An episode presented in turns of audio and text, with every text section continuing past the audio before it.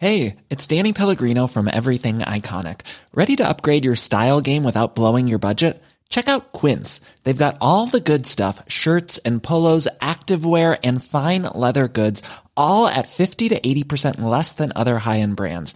And the best part? They're all about safe, ethical and responsible manufacturing. Get that luxury vibe without the luxury price tag. Hit up quince.com slash upgrade for free shipping and 365 day returns on your next order. That's quince.com slash upgrade.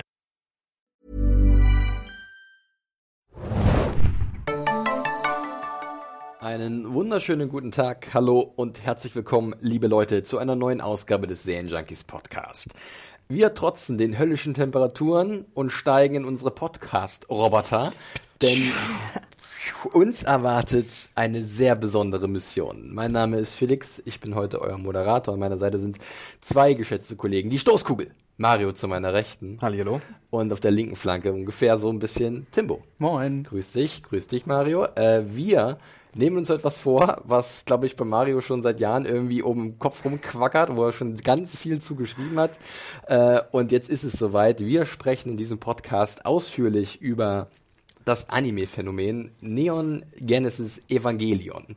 Halleluja. Äh, Halleluja, der Tag ist gekommen, Mario. Äh, und, ja, es ist ein Evangelion-Wunder geschehen, ihr Lieben.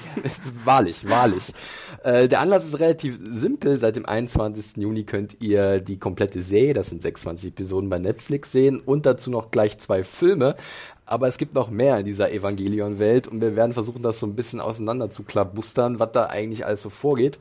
Äh, dazu haben wir uns eine ganz besondere Konstellation ausgedacht, dieses fantastische Triumvirat, was in der, äh, glaube ich, in der Zusammensetzung noch nie wirklich da war. Ähm. Denn mal wirklich Full Disclosure, und damit könnt ihr auf der Bingo-Karte schon das Englisch abhaken. Äh, ich bin ein absoluter äh, Evangelion-Noob. Das ist nicht ganz wahr. Das macht nämlich die ja. Kombination hier noch interessanter, ja. weil äh, Tim und ich hätten das ja auch als Anime-Podcast machen können. Ich ja. traute mir da aber nicht so ganz über den Weg, weswegen ich Felix hier als, als strukturbringende Stütze äh, brauchte, weil ich natürlich der Mega-Fanboy bin davon seit 20 Jahren. Tim, du brauchst jemand, der dich an den Zügeln packt genau. und sagt, ruhig, Brauner, ruhig. Genau.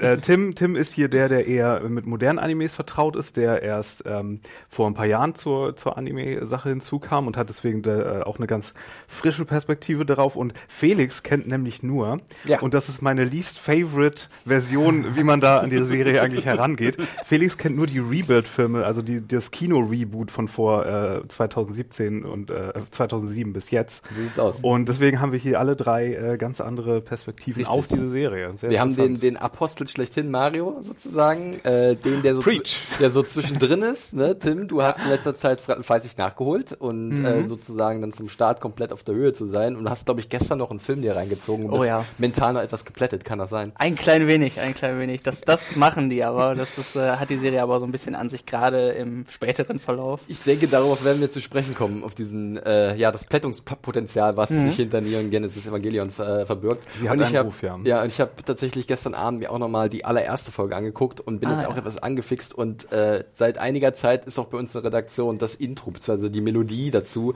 ein steter Ohrwurm und lässt uns einfach nicht mehr los.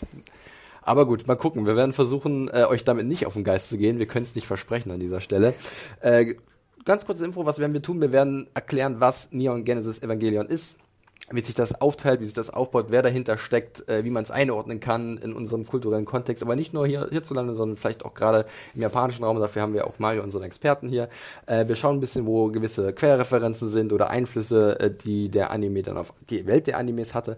Und wir werden dann natürlich mal gucken, wo uns dann dieser diese, diese Gedankenblase hinführen wird. Ja, das ist ja dann vielleicht so ein bisschen äh, gemein mit der Serie selbst, die ja auch ganz besondere Türen öffnet äh, und vielleicht auch nie wieder verschließt. Aber bevor wir loslegen mit unserer Besprechung oder mit unseren, äh, mit unserer munteren Diskussion, noch ein ganz, ganz wichtiger Hinweis. Denn wir danken unserem Sponsor Netflix, der diesen Podcast unterstützt. Seit dem 21. Juni ist die zweite Staffel der Mystery-Serie Dark auf Netflix. Wie geht es mit Jonas weiter? Was passiert in der Zukunft? Was hat es wirklich mit Noah auf sich? Seit dem 21. Juni Dark Staffel 2 auf Netflix. Und ab dem 4. Juli geht es dann mit der dritten Staffel von Stranger Things weiter. Und im Juli könnt ihr euch unter anderem auf Haus des Geldes Part 3 und die Finalstaffel von Orange is the New Black freuen. Damit sind die Pforten geöffnet für unsere Gedanken, für eure Gedanken vor allem, denn ich bin wahnsinnig interessiert und gespannt, was hierbei rumkommt. Wie bereits erwähnt, mein Wissen ist eher überschaubar. Und deswegen freue ich mich, was ihr gleich hier mit mir teilen werdet. Wir werden mal ganz klassisch anfangen und diese Aufgabe, die hat Mario ganz äh, gemein Tim zugeschustert. und zwar geht es erstmal darum zu erklären, um was geht es in Neon Genesis Evangelion. Und Timbo, was ist es? Um was geht's? Ich halte das mal so, so simpel, wie man es machen kann. Bitte, man, man, man, man könnte es komplexer und lange ausführen. Ähm, aber ich würde mal den, den, den groben Plot einfach mal kurz anreißen. Und zwar die Menschheit, die steht nach einem apokalyptischen Ereignis äh, am Abgrund und wird gleichzeitig nun von Kreaturen angegriffen, die sie Engel nennen, beziehungsweise im Original übersetzt wäre es Apostel. Und ähm, ja, da in diese Sache wird dann der 14-jährige Schüler Shinji, Shinji Ikari reingeschmissen. Er soll nämlich die Menschheit verteidigen, fast alleine, äh, indem er in biomechanische Kampfroboter steigt und die Engel dann bekämpft. Später wird's dann noch philosophisch und dreht sich dann um Auseinandersetzung mit dem Zuschauer und philosophische Themen und so Themen wie Selbstwertgefühl, Angst vor Ablehnung und jede Menge Daddy-Issues auf jeden Fall. Ja, eigentlich hat jeder in der Serie einen kompletten Knacks weg. Und das wird dann in so eine Spirale, die immer schlimmer wird und bis dann Worst-Case-Szenario im Grunde. Bis die Spirale nicht mehr Ja. zu entspiralisieren ist, sozusagen. Also es ist sehr klassisch vom, vom Setup eigentlich her. Du hast so ein postapokalyptisches, modernes Tokio, ähm, Neo-Tokio natürlich wie in allen guten äh, Sachen. Ich glaube, im Jahr 2015 sehe ich das Im, richtig. Im futuristischen Jahr 2015, genau. ähm, und äh, das ist hier, äh, ja, vielleicht ein bisschen für den geschichtlichen Kontext. Ähm, von 1995 ist die Serie. Da hat man sich jetzt nicht besonders weit in die Zukunft hinaus Ich äh, erinnere mich so ein bisschen an Akira, wo es ja, glaube ich, die Olympischen Spiele in Tokio 2020 2020 sind, die ja tatsächlich auch demnächst da stattfinden. das ist, das ist natürlich Sehr gut vorausgesagt Ja. Aber Riesenroboter, Anime-Serien ähm, sind natürlich da zu der Zeit nichts Neues gewesen. Ne? Ähm, es lief auch parallel eine Serie äh, von, aus dem Gundam-Franchise, Gundam Wing, die man hier auch kennt. Und Gundam wird ja generell auch so als Oberbegriff mittlerweile benutzt, ne, für diese Riesenroboter-Sachen. Also ist halt so das bekannteste und standhafteste Franchise, was es aus der Sache gibt. Es gab dann noch mal Cross oder so andere, viel klassischere Sachen, die aber nicht so über die Jahre weg hin immer wieder neue Serien produziert haben. Ich erinnere mich nur noch an irgendwas, was mal auf Viva lief, glaube ich, Ja. mitten in der Nacht, aber ich weiß mehr, was es gewesen ist. Da ging es auch um so eine Weltraumpatrouille oder so, die in irgendwelche Kampfroboter gestiegen sind. Genau. Klassischer geht's gar nicht. Ja, Evangelion macht hier ein bisschen was anders und da ist es vielleicht wichtig, über den Mann zu reden, der dahinter steht. Das ist der gute Hideaki Anno, der mh, am Film von Hayao Miyazaki, Nausicaa aus dem Tal der Winde, mitgearbeitet hat. Ähm, ein riesengroßer Nerd ist ähm, und er hat in dem Film den Göttertitanen animiert, der da am Showdown in dem Film äh, dann ja das Ding der Riese ist Ich habe von ihm schon nämlich letztens nochmal Nausicaa tatsächlich gesehen, das erste Ich Mal äh, im, äh, während den Anime Nights oder das Anime Festival in Mhm. Berlin, was immer jährlich ist, so, ähm, wann ist es, Mitte Mai ungefähr oder Ende Mai. Ähm, und äh, das war ein ganz tolles Erlebnis, weil auch das Kinopublikum hervorragend eingestellt war auf diesen sehr Ja. schönen und bedeutungsvollen und sehr wichtigen Film, gerade mit Blick auf das, was gerade so um uns herum passiert, weil es ein sehr äh, Mutter Erde betonender Film ist irgendwie und eine schöne Botschaft hat. Ja, der Anno auf jeden Fall ist äh, ein Riesen-Nerd, großer Fan von so Spezialeffekt-Tokusatsu-Serien wie so Ultraman, hat auch viele oder hat auch einen relativ bekannteren äh, Ultraman-Fanfilm gedreht, so unlizenziert, Ja. bevor er dann in Animation richtig reingegangen ist. Hatte so mehrere Projekte, hatte für so Animationsfestivals so die kleinen Vorfilme äh, äh, gemacht. Mm, Und hatte dann seinen großen Durchbruch dadurch an dieser Miyazaki-Produktion. Die sind auch bis heute noch befreundet. Und danach ging das für ihn mh, nicht ganz so steil weiter, wie es sein könnte, weil er mh, doch unter Depressionen auch leidet und sich dann nach so Misserfolgen immer mal wieder in so Animationen zurückgezogen hat und dann nicht irgendwie als Regisseur oder Producer oder was gemacht hat. Wobei er auch an Nadja und der, wie heißt das auf Deutsch? Nadja, die Kraft des Zaubersteins. Oh. Nadja, diese Jules Verne-Anlehnung, die es auch im deutschen Fernsehen gab. Secret of Blue Water heißt das. Aha. Du weißt, was ich meine. Ja, ne? das, ja. was in Ja. Paris anfängt und dann mit ne Captain Nemo und Atlantis Ja. und das ist auch von dem gewesen. Und weil das nicht so ähm, erfolgreich war, hatte er dann auch eine ziemlich schlechte Phase, mh, bis ihm dann einer von den Produzenten von Evangelion, also zugesprochen hat, der ist von einer der, ich glaube von King Records war das, eins der großen Logos, was man da immer sieht Ja, im, im Vorspann. Und der hat ihm gesagt so, hey, ich gebe dir eine Serie und du kannst darin machen, was du willst. Und er so, okay.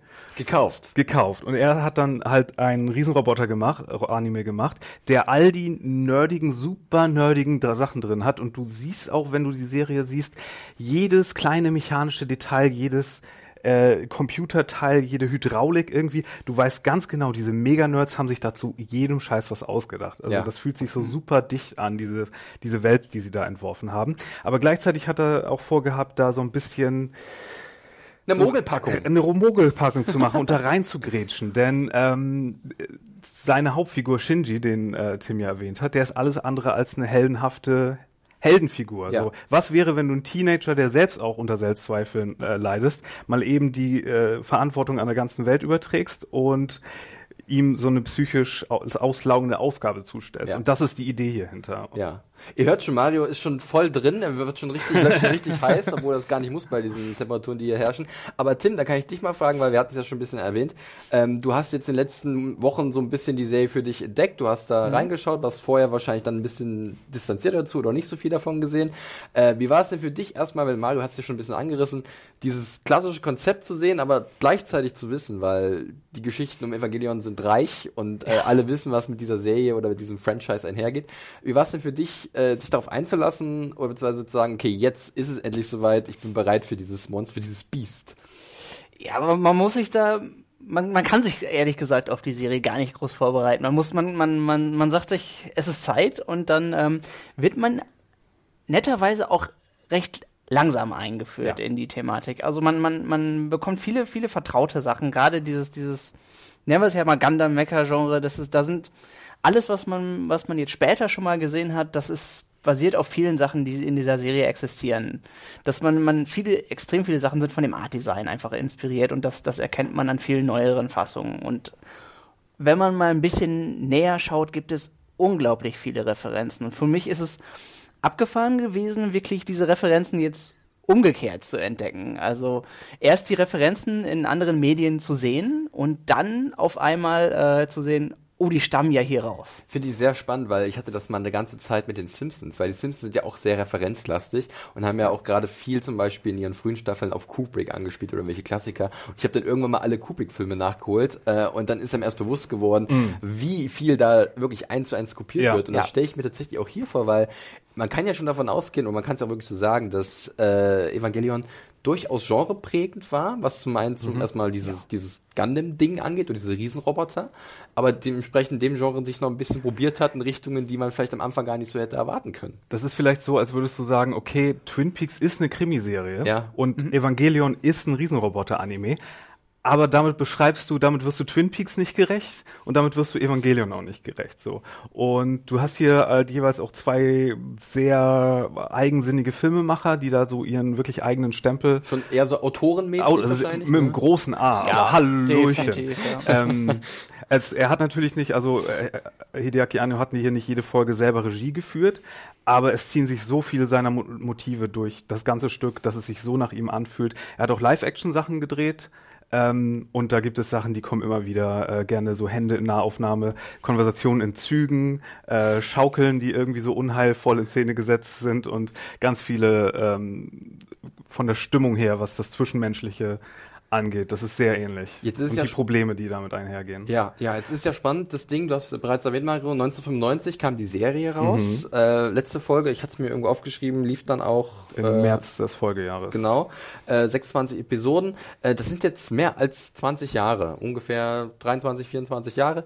Ähm, das ist ja, das ist schon ein bisschen, wie sagen wir so schön, Wasser die Elbe runtergeflossen oder in Rhein, sucht euch einen Fluss aus. Ähm, Tim, wir hatten es auch schon erwähnt, du bist ja eher so, was aktuelle Animes geht oder jüngere Animes so ein bisschen frisch.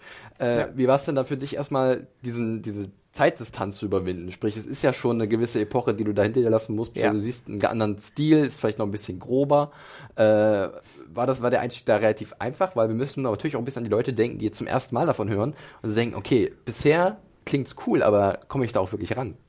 Also als allererstes fällt einem natürlich, ähm, fällt einem optisch natürlich ins Gewicht, wie, wie, wie sieht's aus? Und wenn man da schaut, ähm, der Klassiker ist in 4 zu 3. Das ist natürlich was. Da Ähm, spricht erstmal nichts gegen. Ich sag absolut Wire. nicht. Aber das ist, das ist was, was für unsere Sehgewohnheit, für unsere aktuellen, das sind, das sind wir einfach nicht mehr gewohnt. Das, das, man muss, man muss so ein bisschen umblicken. Ich finde, das ist am Anfang kriegt man das noch sehr mit und achtet da ein bisschen drauf, aber je mehr man reinkommt, ignoriert man das auch. Man, weil, man, weil der Anime an sich und die Geschichte und alles, alles was, was da passiert, schafft es einen genug reinzuziehen, dass man über gewisse Dinge, die einem am Anfang auch auffallen und, und ins Auge fallen, auch gar nicht mehr drüber nachdenkt, so richtig. Dazu muss man vielleicht noch sagen, äh, wir haben hier mit dem Netflix-Release, deswegen, das ist deswegen sowas Besonderes ja. auch, weil es ist erstens erstmals die HD-Version in, in äh, außerhalb Japans mhm. verfügbar. Äh, die gab es zwar auf den japanischen Blu-rays, die waren aber wiederum ohne Untertitel mhm. oder andere Sprachversionen. Ähm, und das Ding war hier total vergriffen, auch auf den DVDs, die es sonst außerhalb gab. Die hast ja. du nur noch für teuer Geld bekommen.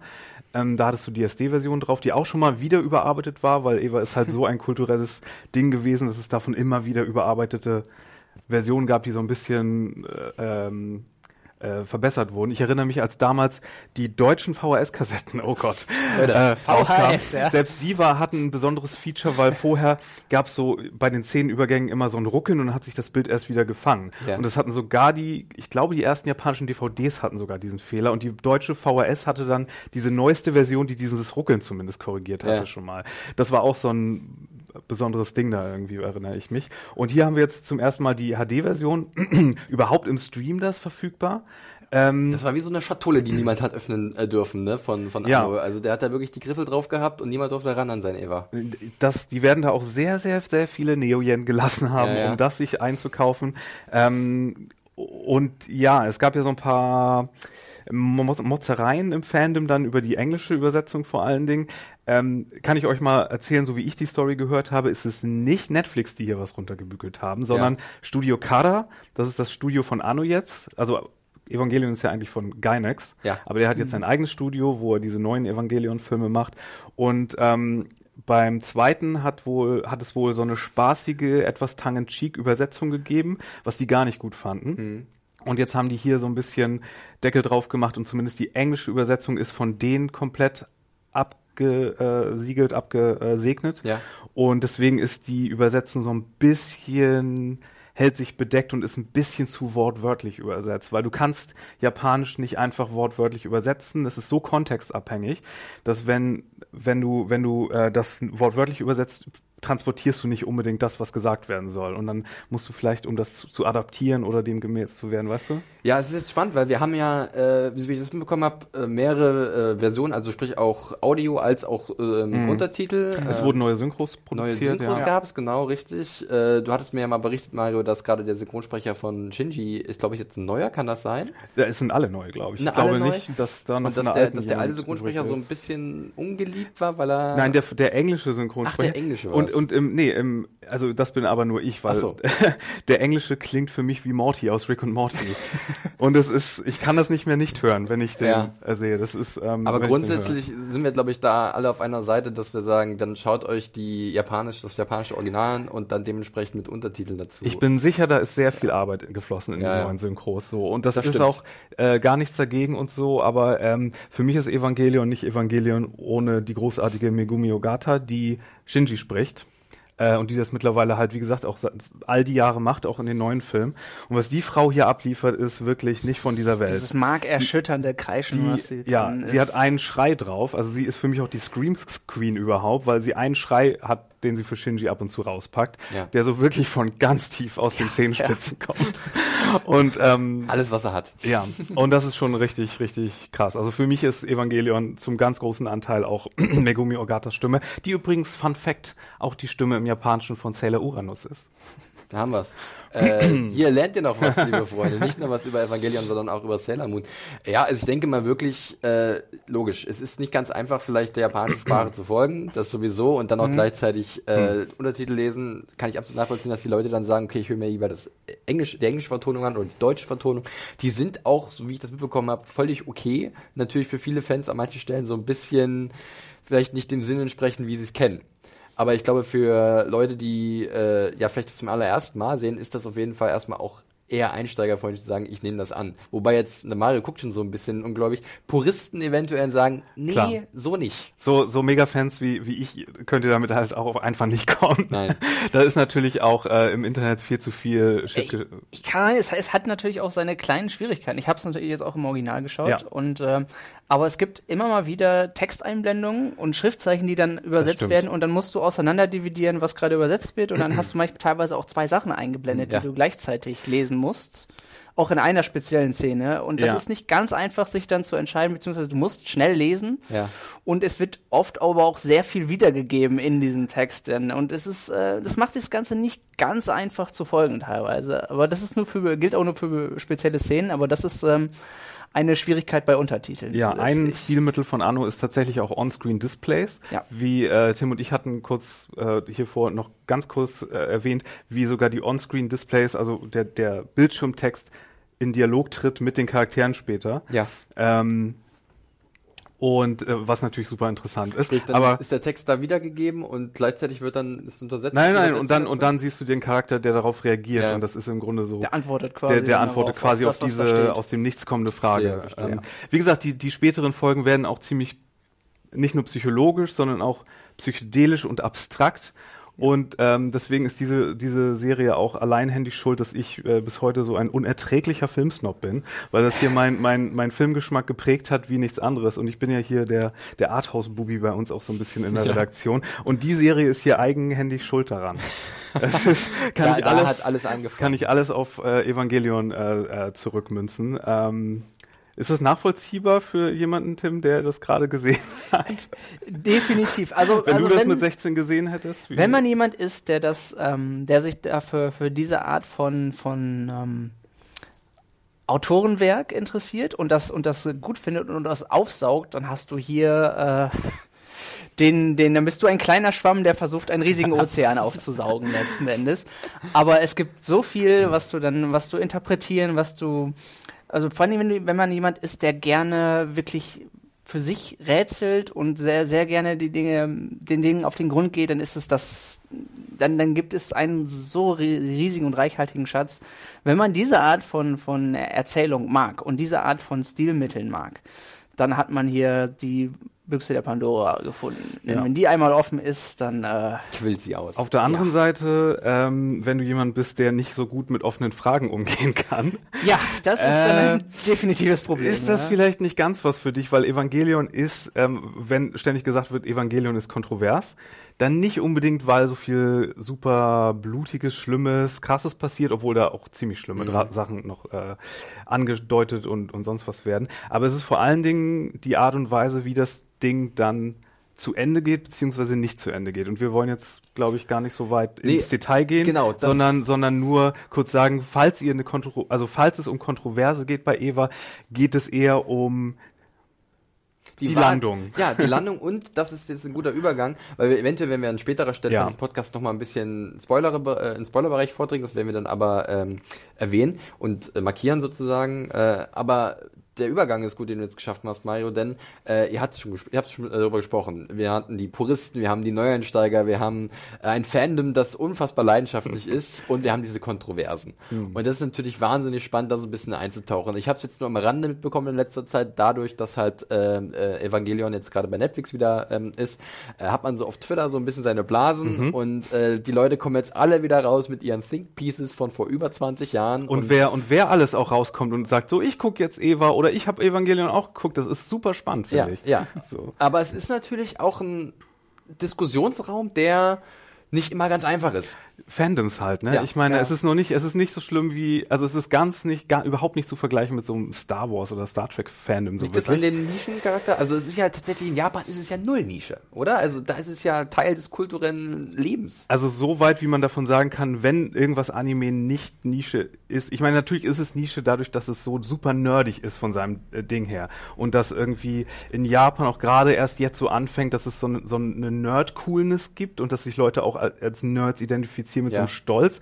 Aber so, dass so Mainstream-Leute das von sich behaupten würden, so Big Bang Theory, was das seinen Einfluss gebracht hat, das ist noch was relativ, also das ist noch nicht so, so Otaku ist da schon wirklich so i, noch so ein bisschen. Ja. Ähm, und aber das hier ist, äh, die neuesten Kinofilme waren super erfolgreich. Ähm, ich würde sagen, auch die Serie hat fast eigenhändig wahrscheinlich sogar dazu beigetragen, dass die Anime-Industrie heute noch so existiert, wie sie ist, weil es damals Anfang der 90er, da hat es ja auch diesen, diesen Crash gegeben in der japanischen Wirtschaft. Mhm. Animation war da noch super teuer, ist immer noch super teuer. Ähm, damals hat aber, hatten die auch so an Zuschauer verloren, weil da nur noch Miyazaki-Filme im Grunde äh, vom großen Publikum geguckt worden sind. Und dann kam dazu, dass ja Animation hatte, das war kurz bevor Animation halt auch diesen digitalen, wo du da so digitale Shortcuts machen mm, konntest. Mm. Und es war ein riesen Gamble und das hat sich hier irgendwie ausgezahlt und keiner hatte damit gerechnet, dass das so ein Hit wird. Deswegen ist das auch so, ah, wir sind ein Erfolg, was tun wir? Ja. Und Tim, von deiner Seite aus hat man da nicht einen riesen Respekt auf, wenn man dann dieses Fandom sieht und diese Menschen, also ich weiß, du kannst es ja auch ein bisschen einordnen im japanischen Raum, aber im Deutschen ist es ja überschaubar. Wie gesagt, Mario hat es gerade erwähnt. Auf einmal kommen sie alle aus ihren Maulwurflöchern und gucken hoch. Ja, ich war auch oder ich bin auch Fan und so. Also ich bin fasziniert, was es vor allen Dingen dazu alles schon existiert. Also nicht nur, dass das ähm, allein die Reihenfolge, was es alles schon, was alles an Filmen und Serie gibt, ähm, nicht gerade äh, unkompliziert ist, wo man erstmal schauen muss, was ist was und in welcher Reihenfolge sollte man schauen. Vor allem auch, was in dem Fandom allein an an Merch und Dingen existiert. Ich habe neulich ein sehr interessantes YouTube-Video gesehen. Da hat jemand versucht, ähm, seinen, seinen Tagesablauf nur mit Evangelion-Produkten zu gestalten. Und Spoiler, es funktioniert. Ja, er steht, guten Sitcom. steht mit seinem Evangeli von seinem Evangelion äh, Wecker geweckt auf, schält sich aus der Evangelion Bettwäsche, rasiert sich mit dem Evangelion der Sticksrasierer. Genau, ja. rasiert sich mit dem Evangelion Rasierer, isst das ähm, Brot aus der Dose von Evangelion, fährt ja. mit dem Evangelion Bullet Train zur Arbeit. Es gibt alles. Ja, es gab den Evangelion Shinkansen, ja. aus dem ich ein Original Evangelion Whiskyglas habe, das mir jemand mitgebracht hat.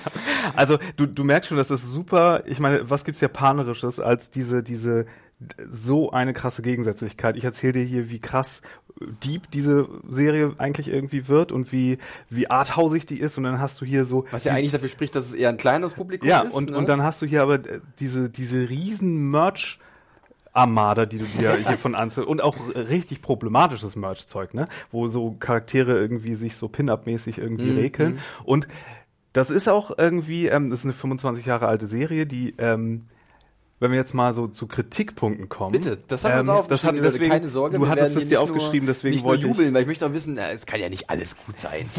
Also die Serie ist schon so ein bisschen alt, ist aus Japan und ist ein Anime. Und äh, dass die nicht super woke ist, kann man sich vielleicht denken. Aber muss man dazu sagen, Tim hat, ich habe die ersten paar Folgen mit Tim zusammen gesehen. Ja. So, und Tim war ähm, auch erinnert, wie, äh, oder auch erstaunt, äh, zu Recht, wie amüsant das am Anfang noch ist, wie viel mhm. Slapstick da teilweise drin ist, wie viel Comic Relief und auch wie teilweise sexualisiert die Charaktere in Szene ja. gesetzt äh, werden. Das ist mir auch und, gleich wieder bei der ersten Folge aufgefallen. Genau, hast Beispiel du auch schon gesagt. Misato, äh, ne, ich hoffe, sie spricht sie ja. richtig mhm. aus, wird auch schon dementsprechend in Szene gesetzt ja. so ein bisschen. Ja. Ähm, und das, das ist wahr, das ist absolut natürlich irgendwie so ein, so ein problematischer Trope irgendwie und das wird heute auch noch gemacht und das ist dieser Fanservice, von dem dann immer geredet wird. Ähm, auf der anderen Seite, dieser, dieser, ich sag mal, diese, diese Problematik, die spielt dem Ganzen aber auch im Nachhinein positiv rein, weil es sozusagen die Steilvorlage ist, den Fans das in der zweiten Hälfte alles komplett um die Ohren zu hauen. Und, und nicht nur den Fans, sondern auch, auch Shinji, der, der die äh, dann ja auch so, so ein gewisses Begehren äußert in irgendwie so Traumsequenzen ja. und der dann gewisse Erwartungen hat und dann irgendwie wieder von sozialer Interaktion enttäuscht ist, weil weil die sich so ambivalent verhalten, die Frauen in seinem Leben. Und das, wie gesagt, es ist da, es ist nicht nicht da. Interessanterweise wird auch auf die kommenden Seitenhiebe oder auf die späteren Seitenhiebe, die werden so ein bisschen angeteased teilweise. Es gibt eine Episode, die ist typisch heutzutage in vielen, vielen Serien ist, dass es entweder eine Beach-Episode oder die obligatorische Onsen-Episode ist, hm, ja. wo die, wo die ja. Charaktere alle in einer heißen Quelle schwimmen. Die gibt es hier auch. Und interessanterweise wird am Ende der, der ähm, Episode, da wird, es gibt ja immer eine kleine Vorschau und dann wird diesmal gesagt, und nächstes Mal noch mehr Fanservice. Wirklich? Ja. Also so ein bisschen sich, der ist sich schon selbstbewusst, ja. dass und das ist, existiert. Und, und also Arno hat eigentlich schon, also es seine, seine feministische Politik, man sieht die ab und zu so durchschimmern, zum Beispiel die Folge, wo sie diese Evangelion-Alternative, diese atombetriebene, äh, mhm. äh, anbieten. Und da gibt es ja diese arroganten Männer, die das gebaut haben und dann sagen, ja, der Eva ist äh, unberechenbar wie eine wild gewordene Frau. Und das ist so, das oh wird also ja. so... Der, der, der äh, Herrenwitz auf zwei Beinen. Sozusagen. Ja, genau. Und das ist, framed die Serie aber so im Sinne von, das sind die Uncoolen. Ja. Und wir haben hier die Wissenschaftlerin, die die Evangelios betreuen. Ja. Und das ist... Ähm, das, Es ja. Ist eben, ich meine, der, der, der Punkt ist ja doch, wer muss die Idioten am Ende retten? Eine Frau. Ganz einfach. So. Ja, da haben also sie direkt die Retourkutsche für ihre Sprüche Ja, Shinjis. Mentorin, die gleichzeitig seine Vorgesetzte ist und so, die ist auch eine der der besten Charaktere, bestlichen weiblichen Charaktere in ganz Anime. Die trinkt gern Schluck, hat ähm, selbst so ein paar Daddy-Issues.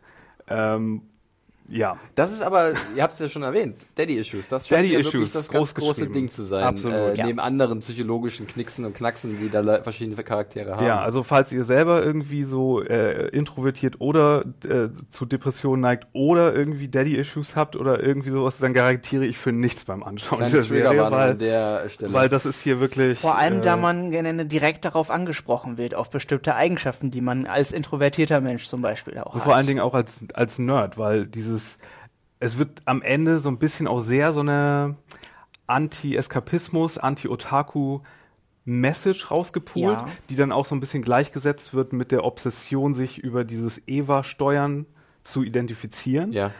Und dass das keine gute Idee ist. Also sprich, sich in irgendeinen äh, mechanischen Kampfroboter zu fliehen, als sich wirk der Wirklichkeit zu stellen. Ja, genau. Oder sich, oder Ja. sich noch, noch direkter, sich in Evangelion zu flüchten Ja. und, und sich nur noch mit dieser Nerdwelt auseinanderzusetzen. So, das, das reißt die Serie ja auch an und das äh, hat natürlich zu Reaktionen geführt. Es ist, also ich finde das ja sehr spannend, wenn ein äh, Drehbuchautor oder ein Regisseur so wie ein Autor halt auch wirklich rangeht und dementsprechend auch ähm, der Sache, die, die er da macht, sich sehr bewusst ist. Ähm, es ist natürlich, man kann auch durchaus prätentiös wirken, oder? Und ist dann sicherlich auch ein Kritikpunkt für viele Leute.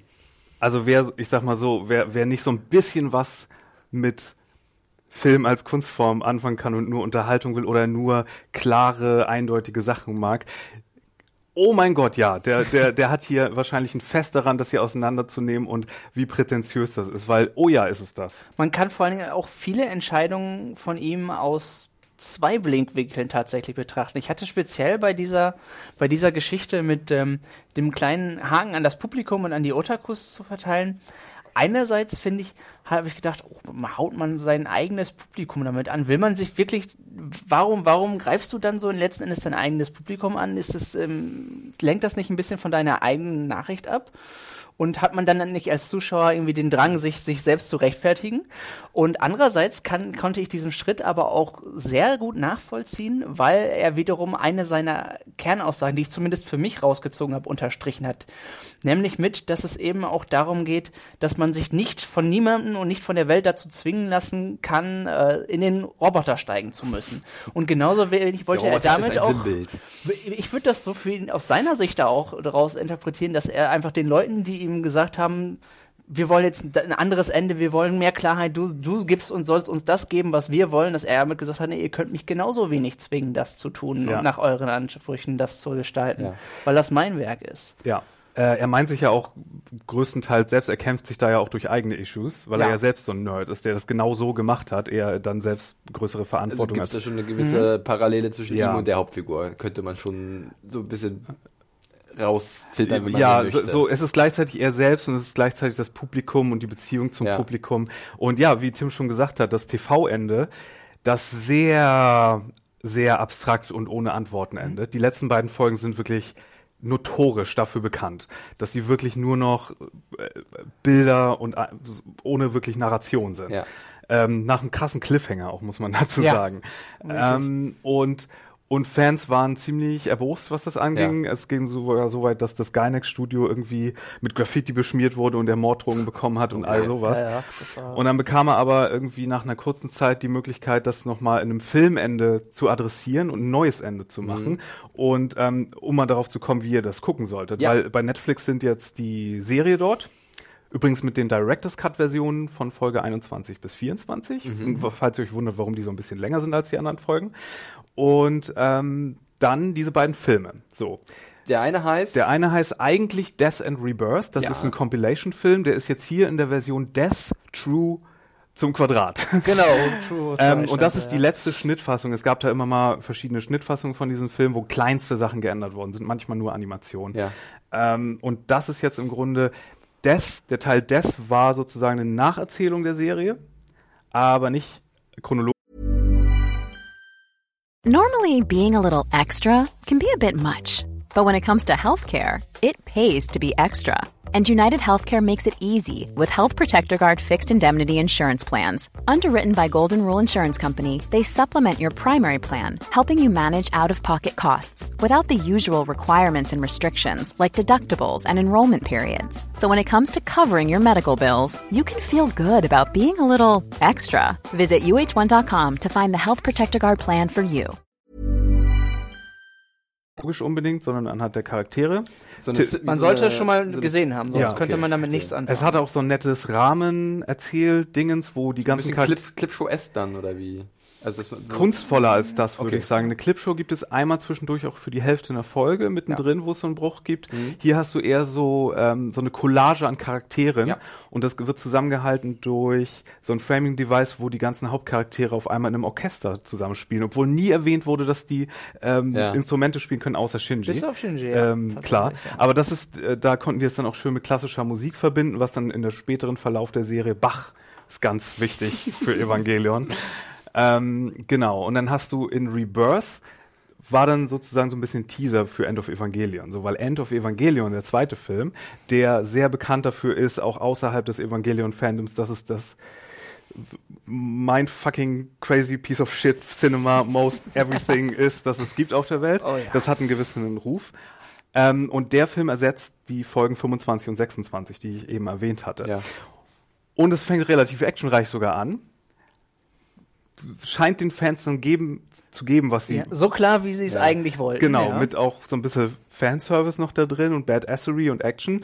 Und dann nimmt das alles wieder einen Turn und dann macht er genau das Gleiche, was er in der Serie ich nur so noch mal auf 10 gedreht. beeindruckend, Und mit so einem ja. Haken gegen, gegen, ja, das ist, fühlt sich das gut an? Ja, Bitte. Ich habe äh, auch noch mal in Vorbereitung äh, deinen wunderbaren Animario-Artikel zu Evangelion gelesen. Hm. Da stand, hast du ja auch äh, geschrieben, dass dann tatsächlich dann in diesem letzten Film, The End of Evangelion, äh, auch er direkt Morddrohungen oder irgendwelche Hetzbriefe oder sowas verarbeitet hat, dann in Ähm, irgendwelchen Collagen, oder? Ja, in dem Moment, wo was abgebrochen wird am, am Ende dieser, Ja. was, was Großes passiert, siehst du, was auch, was er auch ganz oft macht, so, so im, im Schnellschnitt, so ganz hinter, schnell hintereinander Ja. Bilder, dass du sie gar nicht wirklich aufnehmen kannst, so als Eindruck. Und das sind eingescannte, so äh, schlechte Reviews und, und Morddrohungen und die er so gehabt hat Ja. äh, nach dem TV-Ende. Die ist, sind, sind da eingebaut in dem Film. Jetzt haben wir aber trotzdem nach wie vor die Frage, wie gucken wir jetzt Evangelion? Ihr guckt Also- die Serie mit dem Originalende, weil so sehr das in Japan kritisch aufgenommen wurde, außerhalb Japans, so im, äh,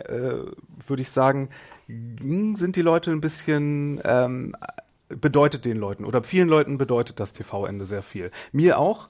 Ähm, ich liebe beide dieser Versionen abgöttisch, aber mir bedeutet das TV-Ende auch extrem viel, weil es emotional halt auch so viel macht, obwohl es nicht mehr Handlung wirklich ist, aber es gibt den mir genauso. Das, das hat mich Endes, ja. gestern auch am meisten interessiert, ob, ob Tim da.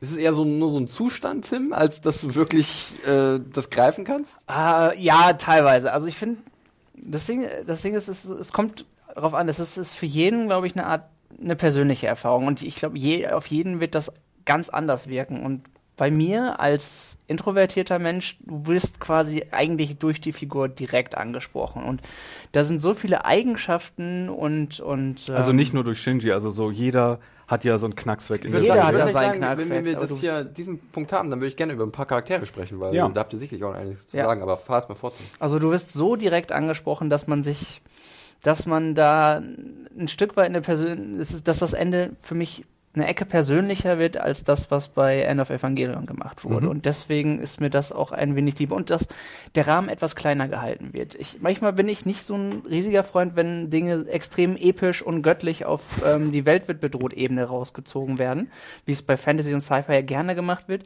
Und ich fand schön, obwohl Evangelion diese Route eigentlich geht, dass dort sich ein Ende im kleinen Rahmen ausgesucht wurde. Das fand ich schon schön. Das ist einfach ein, ein viel persönlicheres Ende. Es gibt den Charakteren einen emotionalen Abschluss Ja. und macht da so ein Schleifchen drum, emotional. Auch wenn du jetzt nicht Genau. weißt, was in der Außenwelt unbedingt passiert ist. Das wird nur per On-Screen-Display-Text Ja. wieder gesagt. Das ist jetzt passiert und jetzt seht ihr folgendes, bitteschön. Ja. Und das ist das Ende. Und das hat viele natürlich irgendwie, die sich auf die Story eingelassen hatten und die ganzen Verschwörungstheorien und so, die hatten sich am Ende natürlich ein bisschen. Stelle sich vor, so eine Serie würde heute äh, zu Zeiten des, des, des, Internets so ganz naja, neu es kommen. war, Und es die war, Leute würden genau in diese. In es die- war das Soprano-Ende im Ja. Grunde. Ähm, Das ist genau wie das Soprano-Ende, Ja. wo sich Leute gesagt haben, was, nur schwarzer Bildschirm, was ist das denn? Ja. Und das ist das, und das ist genau die Reaktion gewesen, wo Leute gesagt haben, das ist äh, so ein künstlerisches Achievement hier, Ja. das ist so, so brillant. Und andere haben gesagt, was ist das denn? Das ist doch nix. Es ist gewagt. Man, Ja. muss sich, man muss sich das erstmal trauen, so ein Ende herauszusuchen und damit möglicherweise die ganze Fanbase zu verschrecken. Kann ja sein.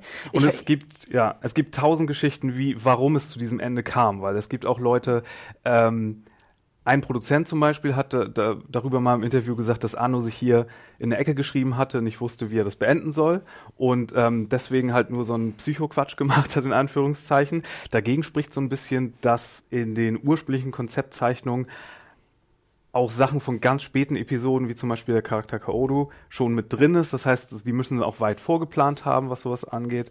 Ähm, dann äh, wurde mit einem Drittstudio gearbeitet, mit Tatsunoko, die es ja auch noch gibt, ähm, weil Gainax zu der Zeit in den 90ern schon gar keine Animation mehr gemacht hat. Also die waren so weit weg aus dem der Anime-Nische, dass die CD-ROMs, glaube ich, hergestellt haben mittlerweile. Und, und Wir reden hier von VHS und Und die- CD-ROMs, Leute, Leute. und die Animation an Drittstudio gegeben haben. Da gab es Kommunikationsprobleme, dann gab es natürlich Deadlines, die sind ja heute noch total brutal und Arbeitsbedingungen und haben wir ja neulich im Anime-Podcast erst drüber gesprochen. Und dann wurden da Animationscells verloren und das hat vielleicht auch dazu beigetragen, aber das ist so wunderschön, finde ich, dass du dann aus diesem Notstand noch ein mit, mit kleinsten Mitteln dieses, dieses wunderschöne Ende im Grunde gemacht hast, das viele Leute hassen, aber das, dass sie in der Director's Cut Version, als sie die Möglichkeit hatten, das neu zu machen, auch nicht angepackt haben. Also die stehen da so, wie ja, sie sind. Ja. Und was es ein Stück weit einzigartig macht, in dem Sinne, ist, dass es sich ganz wenige, sagen wir generell Medien, ob es Spiel, Bücher oder alles Mögliche, auch etablierte Franchises, es, es traut, da hat sich so gut wie niemand und kein Medium getraut. überleg die ganze so, Zeit, Ich, kann, ich habe ein einziges Beispiel Ja. im Kopf tatsächlich. Und das ist zum Beispiel eine, bei einer Spieleserie, die ich sehr gerne gespielt habe, die heißt äh, Danganronpa. Die macht in dem im dritten Teil des Franchises, die ist eh für ihre Mindfucks bekannt und macht im dritten Teil des Franchises wird sie so, bricht sie so stark die vierte Wand und wird so meta und wirft alles über den Haufen, was sie vorher erzählt hat, dass es ähm, komplett den, den ganzen Inhalt aller, aller Spiele, die vorher, äh, Teile, die vorher erschienen sind, ähm, in einem ganz, ganz anderen Licht erscheinen lässt. Und das hat die Leute auch komplett gespalten. Es hat ein riesiges Fandom gehabt und die waren genau in der Mitte aufgeteilt. F- Viele fanden es brillant, fanden es klasse und die andere Hälfte dachte sich, damit habt ihr mir den rückwirkend die ganze Serie versaut. Mhm. Dazu kann man vielleicht noch sagen, so, so kontrovers das vom Publikum aufgenommen worden ist damals in Mitte der 90er. So sehr hat es Anime-Machende inspiriert, weil nach Evangelion wollte jeder Evangelion sein. Ja. Es gibt so viele Animes von den Mitte bis später der 90ern, die ähm, also es gibt zum Beispiel einen, der auch so mit religiösen Begriffen um sich wirft, The Candidate for God. Das war dann auch wo ne, so ein Riesenroboter-Ding mit so religi christlich-religiösen Begriffen drumherum. Das ist das, was ich bei Viva gesehen habe. Wahrscheinlich. Dann, dann sogar das Reboot von Bubblegum Crisis hat dann so ein, so ein äh, total spirituelles Ende gemacht, das aus dem Nirgendwo kam. Ja. Also, also ganz viele Sachen aus der Zeit oder das mit den Ons mit den Text äh, auf dem Bildschirm ist auch bei Serial Experiments Lane dann auch meiner anderen Lieblingsserie.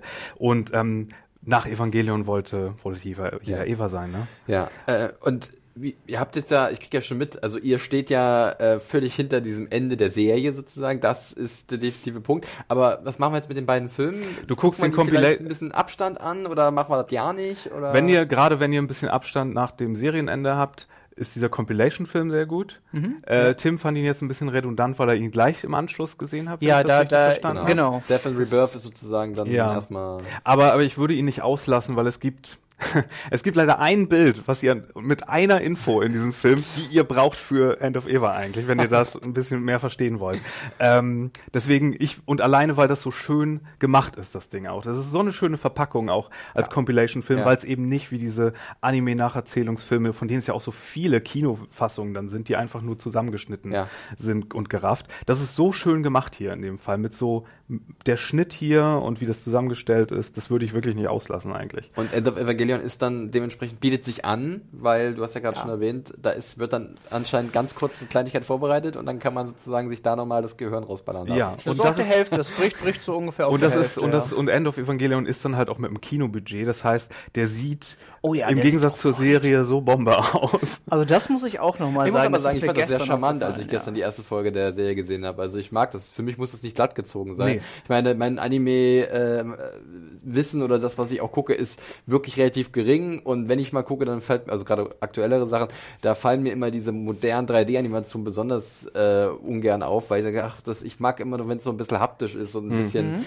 handgemacht, äh, wenn ich mal sowas gucke. Und äh, deswegen fand ich das irgendwie doch ganz reizvoll, wieder so was Altes einzutauchen. Und ich finde es jetzt nicht zu oll, um Gottes Willen. Ich finde, es hat dann, ja. glaube seinen eigenen Charakter. Es hat aber wie, wie viele Serien auch heute noch diese Sache, dass die ersten zwei Folgen sehen super aus mhm. und dann geht es so hoch und runter mit der Animationsqualität. Je nachdem, und, wie gerade die Zeit da war. Und, und Shortcuts und ja. all sowas. Und da ist der Film schon ein Megasprung. Ja. Ähm, Im Compilation-Film sind auch so ein paar Schlüsselszenen neu animiert und, oder ein bisschen nachgeholfen dann. Ähm, und viele hat damals, erinnere ich mich, gestört, dass es denen hat die Story total gut gefallen, also ganz früher im Fandom. Ähm, aber die haben nicht verstanden, warum das nicht wie Akira oder Ghost in the Shell so ein bisschen realistischere Figuren sind und warum das nicht ein bisschen düsterer alles aussieht, weil es ist schon sehr bunter, quietschiger. Ja, hundertprozentig. Manga-Augen-Anime. Also, ja. ne, das ist, ähm, aber das hilft dem Ganzen auch, weil es ne, diese es will also das, was es ist, wahrgenommen werden, um es zu kommentieren. Ja, so. Da um euch dann eiskalt von hinten ja. zu Ja, das ist schon äh, als Mogelpackung, wie du es gesagt hast, eine, eine gute Sache. Ähm, wir werden gleich noch, glaube ich, so ein bisschen ins Spoiler-Teil gehen. Da können wir auch über ein paar Figuren mhm. vielleicht sprechen mhm. oder ein paar Besonderheiten der Serie noch an sich. Äh, Wenn es gerade um diese philosophischen Abhandlungen geht, schauen wir mal. Äh, jetzt noch zusätzlich zu dieser Sache, zu diesen beiden Filmen, die wir gerade gesprochen haben, es gibt ja noch eine ganze Packung, die ich ja gesehen habe. Äh, die ist ja nicht bei Netflix, haben wir ja schon festgestellt. Ja. Äh, da gibt's äh, Evangelion 1.0, You Are, Klammer auf, Not, Klammer zu, Alone, Evangelion 2.0, You Can, Klammer auf, Not, not Klammer advanced. zu, Advance und Evangelion 3, You Can, Klammer auf, Not, Klammer zu, Redo.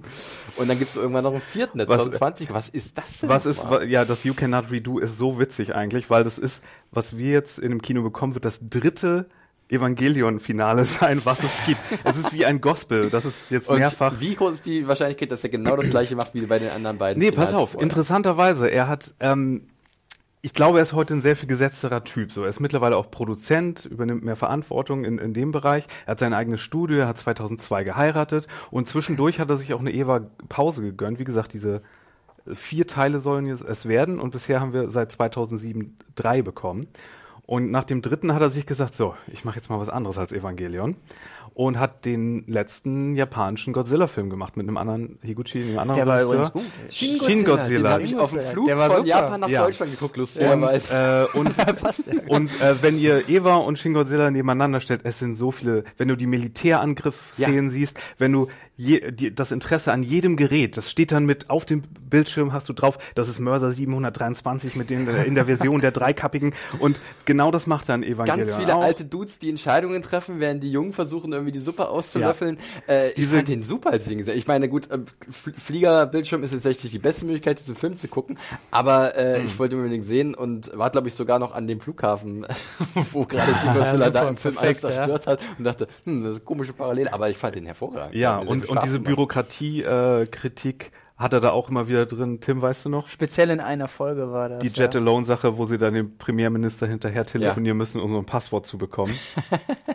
Eins, zwei. Es wurde vor allem immer, es ging glaube ich auch immer weiter die, die Command Chain rauf ähm, ja. erstes und es ne. Paar Spielen Golf. Niemand, hat, niemand ja. hatte die Verantwortung. Aber also. die neuen Filme sind sozusagen Zusammenfassungen der alten Serie und dann aufgeteilt. Kann man das so vereinfacht sagen oder ist es? Nach dem ersten Film simpel? scheint es noch so. Ja. Ähm, der hält sich sehr an die ersten sechs Folgen. Der zweite packt schon ein paar Sachen zusammen und zieht das Ende fast schon ins Finale vom zweiten Teil, da waren die Leute dann das erste Mal überrascht und der dritte geht dann total vom Stapel ja, und macht was ganz war so klar. Ich habe mir nämlich mal die DVDs ja. von, von Adam ausgeliehen und fand den ersten und den zweiten Film auch noch sehr schlüssig und äh, mhm. gut zu folgen und ich war komplett begeistert auch von dem Soundtrack, den wir noch gar nicht so, ihr hattet ja mal kurz erwähnt, aber ich war äh, der der der ja, war so klassisch, aber auch so gefühlvoll mhm. und so viel Pathos, aber positiver Pathos. Ja. Und dann habe ich den dritten gesehen, was zur Hölle ist denn jetzt verkehrt? Ja, ähm, deswegen deswegen ist mein, also habe ich es nicht so gern, wie ich ja schon erwähnt habe, wenn Leute erst diese Kinofilm-Sache gucken.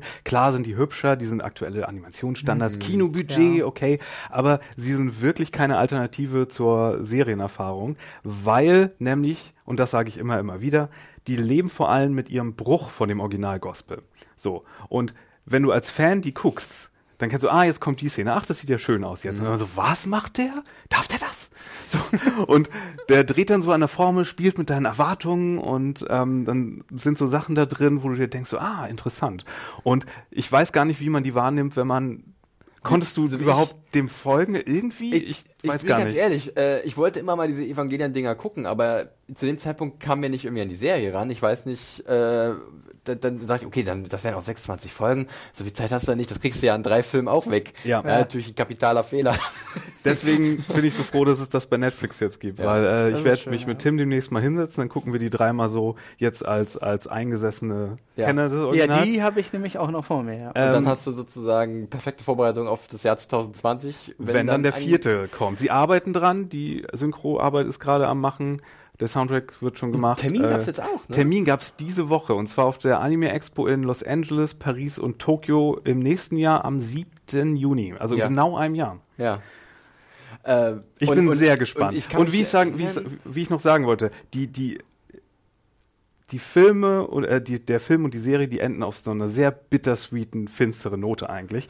Ähm, mittlerweile, dadurch, dass er halt auch diesen Erfolg mit Godzilla hatte, der sehr gut besprochen Ja. wurde und sehr gut ankam, und ähm, dadurch, dass er jetzt irgendwie eine ziemlich cool, mit einer sehr coolen Frau verheiratet ist, die auch irgendwie ähm, ihm anscheinend so vielleicht ein bisschen Kraft gibt, ein bisschen eine Stütze ist. ja, und jetzt hat er sein Studio und so, das ist, und er macht Bierwerbung.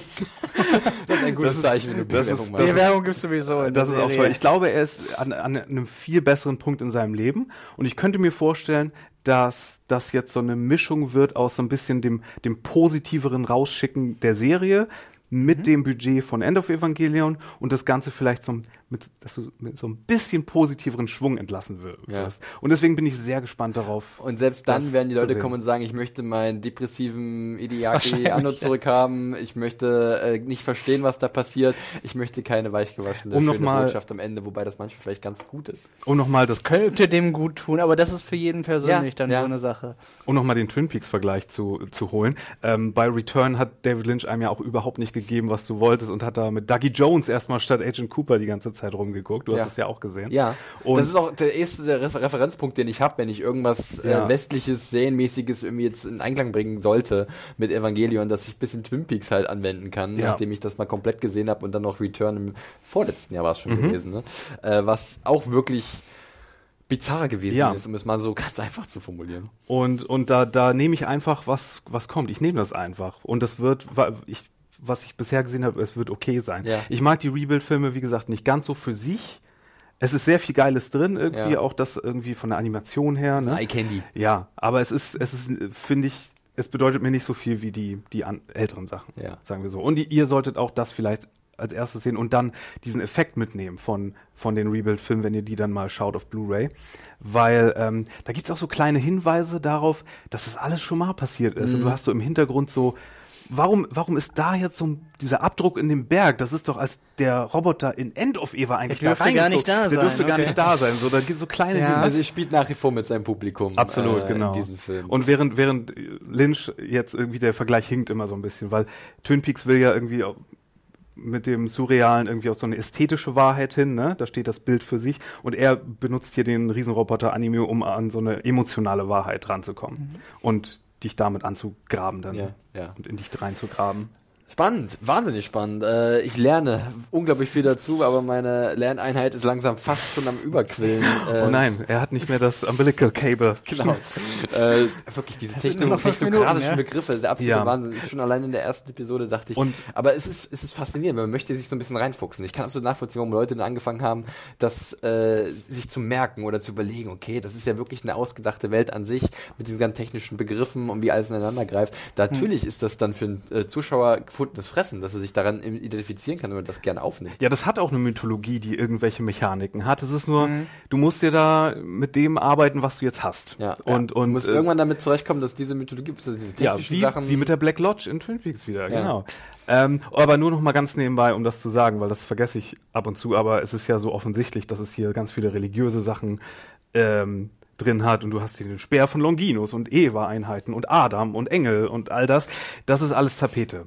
Es ist keine Serie über Religion. Es hat wirklich. Nee, definitiv. Das ist, ja. das ist, weil Anno das exotisch und cool fand und dann sind da auch noch ein paar deutsche Begriffe wie Nerv und Gehirn drin und ja. Seele. Ähm, es wird gerne Deutsch gesprochen. Es wird gerne Deutsch ja. gesprochen in Animes, äh, aber das ist alles Tapete. Es könnten genauso ja. gut Hieroglyphen und, und äh, Anubis sein. Äh, das ist total egal. Es hat natürlich so einen gewissen coolen Touch dadurch, wenn man äh, auf sowas steht, aber ja. Ja vor allem für uns als westliches Publikum, weil wir es wahrscheinlich anders äh, konnotiert haben, diese Begriffe. Und dieses, und das ist mhm. ja für einen Japaner natürlich komplett, äh, für den ist das mehr Fantasy, weil da ein ganz anderes kulturelles Verständnis ja, ist, glaube ich. Ja. Also es gibt schon auch Christen in Japan, aber jetzt nicht so viel wie in Korea genau, zum Beispiel. Da ist das noch aber dann so hast du halt auch noch die fremden die, Begriffe, das sind deutsche Begriffe. Die, die, die, die wollte ich nicht zu kurz kommen lassen, die Christen in Japan ist klar, aber äh, in dem Sinne bloß, dass halt das da da ist wiederum eine Minderheitenreligion und, und ja. äh, deswegen vielleicht auch für viele absolut fremd und, und so es, exotisch. Und es klingt halt so irgendwie übelst bedeutungsschwanger, wenn du dann irgendwie darüber redest und Leute sich viel zu ernst nehmen ja. und da drin, aber das wird mit so einer ernsten Miene hier gemacht, dass es ja. glorreich ist. Wahnsinn. Ähm, wir haben schon fast eigentlich unsere Zeit erreicht, aber ich möchte euch nicht bremsen, Jungs, wenn ihr noch gerne ein bisschen was, äh, ein bisschen mehr in die Materie reingehen wollt. Wir haben jetzt natürlich viel drum gesprochen. Wir haben ähm, den generellen Reiz der Serie erklärt und ein paar Dinge, die vielleicht mhm. etwas schwieriger sind, wenn es um Evangelion geht.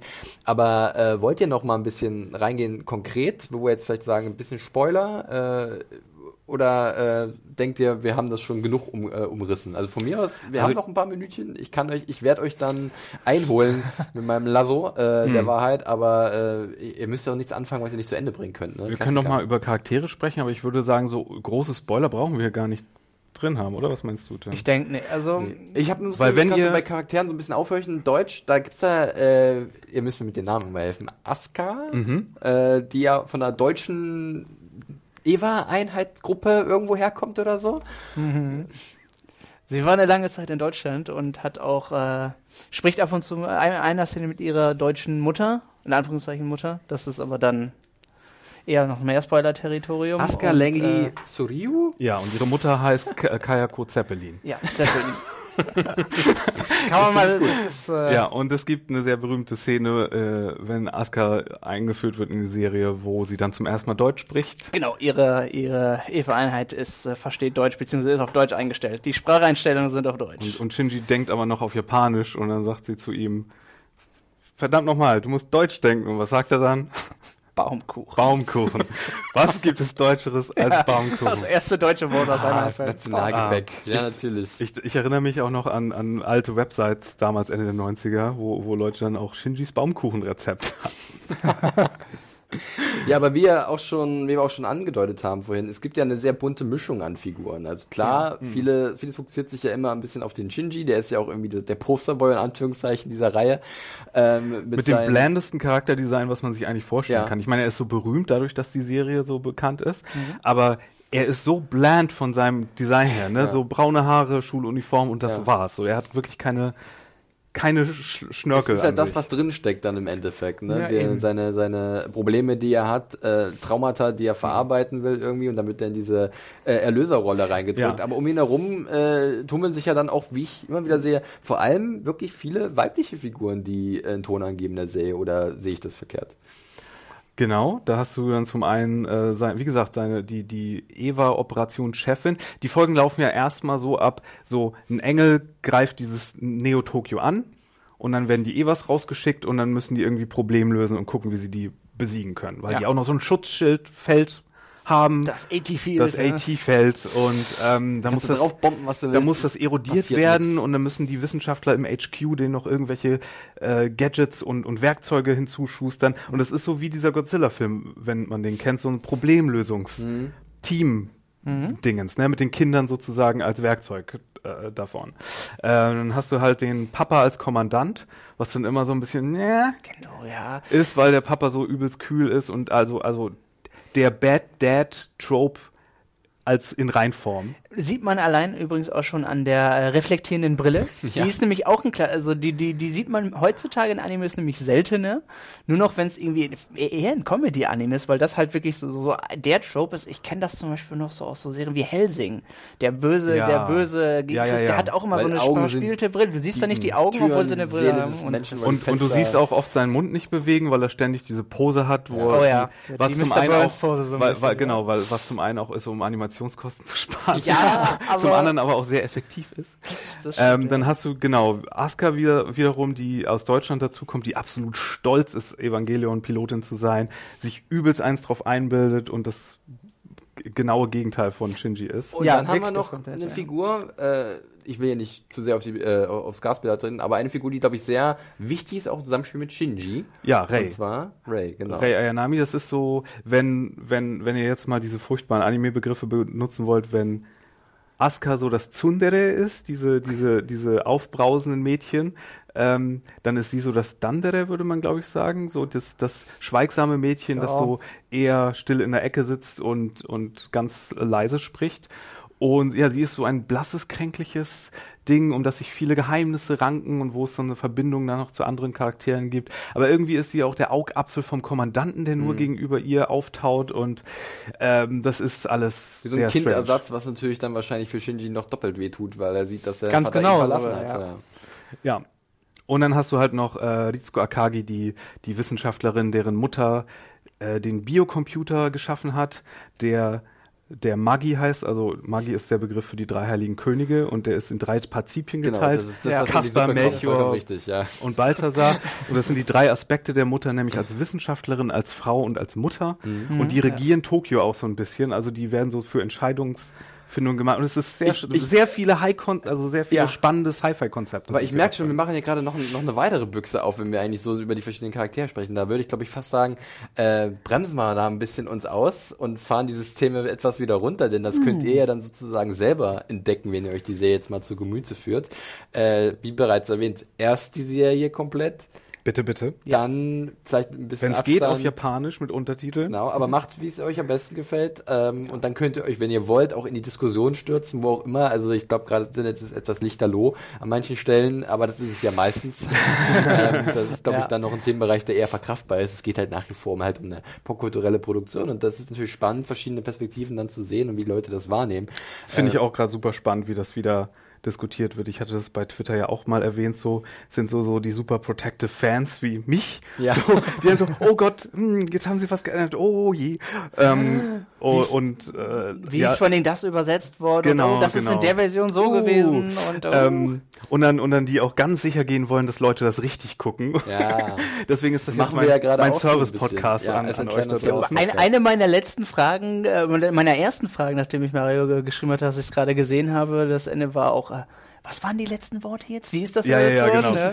Und, und, und dann natürlich so diese ganzen Hot Takes von wegen, oh, ist das nicht so geil. Und es gibt noch andere Sachen als Eva, wisst ihr? Und ja, klar. Aber das ist ein spannender Moment jetzt in der Woche, wo es rauskommt, weil so viele Leute, wie gesagt, rauskommen und die jetzt Eva gucken und das finde ich super Neue spannend. Generation, Ja. alte Generation. Ja, ver- ich nicht gedacht, dass alles. das nochmal wirklich so äh, von ex, äh, Netflix exhumiert wird. Deswegen, egal in welcher Version das jetzt ist, ich finde es mega spannend. Da fehlt ja nur noch ein kleines Tränchen, was deiner Wange, Wange, Wange runterrinnt, Mario. Aber es ist äh, wirklich super spannend, weil hoffentlich haben wir vielleicht mit diesem Podcast auch ähm, der alten Generation etwas äh, ja, recht getan. Äh, Vielleicht auch junge, neue Leute, äh, die da gar, gar nichts am Hut hatten. Mhm. Ja, Tim, sag noch ähm, mal. Dafür äh, Man kann's gewinnen auch- können. Man kann's, die Serie macht es einem einfacher, das zu schauen, auch, ne? Wenn man Ja, ich Obwohl hatte, sie so ich, alt ist. Ich hatte kein Problem damit, die durchzuschauen. Also da, es gab nichts, was mich jetzt so aufgehalten oder gestört hätte, oder ich sage, oh, das ist ja, das fühlt sich für mich so altbacken an, dass ich es Hm. nicht schauen werde. Definitiv nicht. Nein. Und es ist auch nicht so, als müsstet ihr irgendwie groß was über die Geschichte von japanischen Riesenroboter-Animes wissen. Nein, absolut Äh, nicht. Wenn ihr so ungefähr, also ihr werdet da reingeführt, selbst wenn es euer erstes Ding ist,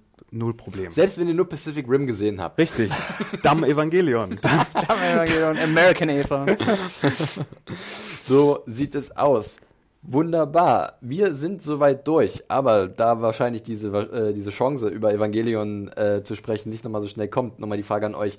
Brennt euch noch was auf der Seele? Ich gucke speziell in deine Richtung, Mario, aber auch in deine, Tim. Habt ihr noch abschließende Worte, äh, die ihr zu diesem Franchise und äh, zu diesem Anime loswerden möchtet? Ich würde dich mal fragen, dein Lieblingscharakter? Mein Lieblingscharakter. Hast du einen? Kann man es auf einen herunterbrechen? Hm. Ich liebe es, sagen wir so, was Kaoru, der erst sehr spät kommt, Ah, ja. mit, ein mit, großer der, Katalysator. mit der Story am Ende anstellt. Und Mhm. ich liebe einfach, wie, wie, wie er neben diesen ganzen Psychopathen irgendwie so super calm reinkommt und das ganze Ding lichterloh setzt, weil er, weil was, was Kaoru macht im Grunde, ist ja, er liebt Shinji ohne, einfach ohne bedingungslos. Und das ist für und Shinji eine ist, neue Erfahrung. Und das ist, und darin zerbricht er letztendlich. Ja. Das heißt, Kaoru an sich ist so von seinem Design her und von allem, was er repräsentiert, ist das natürlich meine Lieblingsfigur. Aber Misato ist schon eine der besten Frauenfiguren. Das ja. ist meine, Jetzt das machen wir am wäre Ende auch mein, mein Pick dann. ja, machen wir auch noch diesen scheiß sympathischste Best Figur. Girl Kack Das ist halt so. im Anime. Leute, das dürft ihr euch dieses Mal erlauben. Ey, die Da- haben alle, durchgehen. alle Ja. Tropes sind mit drin, ja. Wenn, stimmt, wenn, selbst, wenn selbst die Onsen-Szene mit drin ist, Ja. dann darf man auch äh, in das Territorium. Aber wer, wer braucht ein Best Girl, wenn es Kaoru gibt? so, ja, ähm, nee, aber ich habe mich riesig gefreut, dass äh, Tim das gesehen hat und dass ihm das auch so äh, gefallen hat, was äh, mir schon so einen Vorgeschmack gegeben hat, dass es vielleicht gar nicht so äh, schlecht ist, das nochmal einer neuen Generation äh, hier Ja, und nochmal als Empfehlung, gerade wenn ihr End of Evangelion noch zum vor nach den allen anderen Sachen schaut, lasst euch ein bisschen Abstand. Ich habe es sehr schnell hintereinander geguckt und ich war, mein Gehirn ist fast explodiert am Ende. Das ist zu viel eigentlich, um, um es schnell hintereinander zu vor allen Dingen bei den Temperaturen gerade. Ja. Lasst, nehmt euch da ein kleines bisschen Abstand. Vor allen Dingen ist es auch wichtig, um alles, was man gerade gern Ende bei, mit, bei allen Enden gesehen hat, sacken zu lassen. Weil das macht einen Großteil der Serie mit aus, dass man sich mit dem Ende ja. auseinandersetzt. Haltet euch beim Bingen ein bisschen zurück, ist die Genießt Sache. es, Ja. der Klassiker. Sehr schön, schöne Schlussworte. Vielen Dank, Jungs, dafür. Ich bin jetzt doch dolle angefixt, muss ich sagen. Also ich habe ja gestern, wie bereits erwähnt, schon reingeschaut, aber ich werde das jetzt, glaube ich, auch in den nächsten Wochen so ein bisschen verteilen und ein bisschen gucken, ähm, weil äh, es guckt sich ja auch gut weg rein theoretisch. Ne? Das sind immer so 20, 25 Minuten ungefähr. Es ist ja auch sehr unterhaltsam. Es ist Ja. hier nicht anstrengender Nein, genau. Arthouse-Stuff nur. Es ist sehr unterhaltsam. Und von daher könnt ihr es mir ja eventuell gleich tun, wenn ihr euch noch nie Evangelion angeguckt habt. Judy, damit schließen wir diesen Podcast über Neon Genesis Evangelion. Äh, es war mir ein Fest, aber bevor wir zum bekannten Abmoderationskladderadatsch kommen, noch ein ganz wichtiger Hinweis. Denn wir danken unserem Sponsor Netflix, der diesen Podcast unterstützt. Seit dem 21. Juni befindet sich die zweite Staffel der Mystery-Serie Dark auf Netflix. Wie geht es mit Jonas weiter? Was passiert in der Zukunft? Was hat es wirklich mit Noah auf sich? Seit 21. Juni Dark Staffel 2 auf Netflix. Und ab dem 4. Juli geht es dann mit der dritten Staffel Stranger Things weiter und im Juli könnt ihr euch unter anderem auf Haus des Geldes Part 3 und die letzte Staffel von Orange is the New Black freuen. Perfekt. Äh, apropos Dark, da hast, hast du ja mit Hannah letztens noch einen Podcast zur ersten Staffel aufgenommen. Äh, wenn ihr gerade da noch irgendwie mittendrin seid in diesem Zeitreise-Wirrwarr, Familienstammbäume, rote Fäden gespannt von links nach rechts quer durch die Wohnung. Ähm, im ersten, also den Podcast macht ihr nochmal so ein bisschen ein Roundup, was so passiert ist. Also wer sich da nochmal auffrischen will, bevor er sich die zweite Staffel anguckt, äh, hört da gerne rein. Ansonsten empfehlen wir euch wie immer unsere ganz vielen anderen Podcasts. Wir haben ja zuletzt sehr viel über Game of Thrones gesprochen. Wir hatten einen Ach, was. Podcast, ja, mit äh, einem, den besten Serien, neuen Serien bisher im Jahr 2019. Da wird es demnächst auch noch einen zweiten Teil geben, wo wir noch einen kleinen Ausblick geben. Es gibt natürlich euren Anime-Podcast, den werde ich auch verlinken in den Shownotes. Sommerseason Äh, kommt Die demnächst. Sommerserie Genau. ist drei Wochen ungefähr. Da werdet ihr hier nochmal bald. Eingefärbt und dann dürft ihr nochmal ein bisschen drüber quatschen, aber ich werde auch den letzten Podcast nochmal verlinken äh, zur Spring Season. Ne? Da habt ihr, glaube ich, auch schon Evangelion ein bisschen äh, erwähnt, dass es kommt, Ich erwähne oder? Evangelion jedes Mal. Jedes Oh ja. Mal. Ich werde natürlich auch nochmal deinen Artikel verlinken, Mario, der Animario-Beitrag zu Ja, der, Evangelion. der ist schon ein bisschen alt und macht so einen Gesamtrundumschlag. Ich äh, veröffentliche aber jetzt die Woche noch so einen Erklärversuch, was, wie die Story aufzudröseln ist vielleicht. ich habe Kreativ, ich habe nämlich auch schon angelesen und ich fand es sehr aufschlussreich. Ich habe ich hab's gesehen bei uns im System, dass da was am Köcheln ist. Ja. Ähm, freut euch darauf. Äh, findet ihr alles bei uns bei serienjunkies.de. Guti, dann wie immer der Hinweis. Feedback, Kritik, das volle Programm. Schickt ihr einfach an podcast.serienjunkies.de. Der Mehrweg, wir freuen uns über alle Zuschriften, eure Leidenschaft für Evangelion, euer Interesse, ob es geweckt wurde oder nicht. Äh, schreibt uns einfach, wir freuen uns drauf. Ansonsten könnt ihr uns direkt auch bei Twitter verfolgen und Dinge schreiben, sofern ihr dann möchtet. Tim, man findet dich auf Twitter unter dem Handle. Ed Quackle says. Mario? At Firewalk with Me mit zwei E. und mich unter John Ferrari. Da könnt ihr dann mit uns auch in Kontakt treten. Und all möglich- da hat man bei dir zuletzt auch sehr viel zu Evangelion gelesen, habe ich gesehen. Vielleicht. Vielleicht, ein bisschen. ja, Jungs, äh, nochmal vielen Dank. Es war mir wir- wirklich, es hat mir mega viel Spaß gemacht. Äh, und äh, wir, liebe Leute, hören uns bestimmt demnächst wieder. Bis dahin, macht es gut. Tschüssi. Adios. Ciao.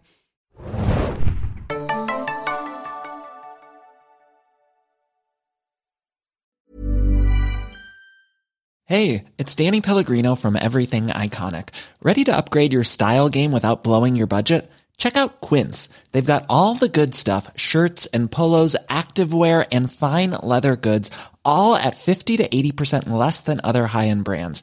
And the best part? They're all about safe, ethical and responsible manufacturing. Get that luxury vibe without the luxury price tag. Hit up quince.com slash upgrade for free shipping and 365 day returns on your next order. That's quince.com slash upgrade.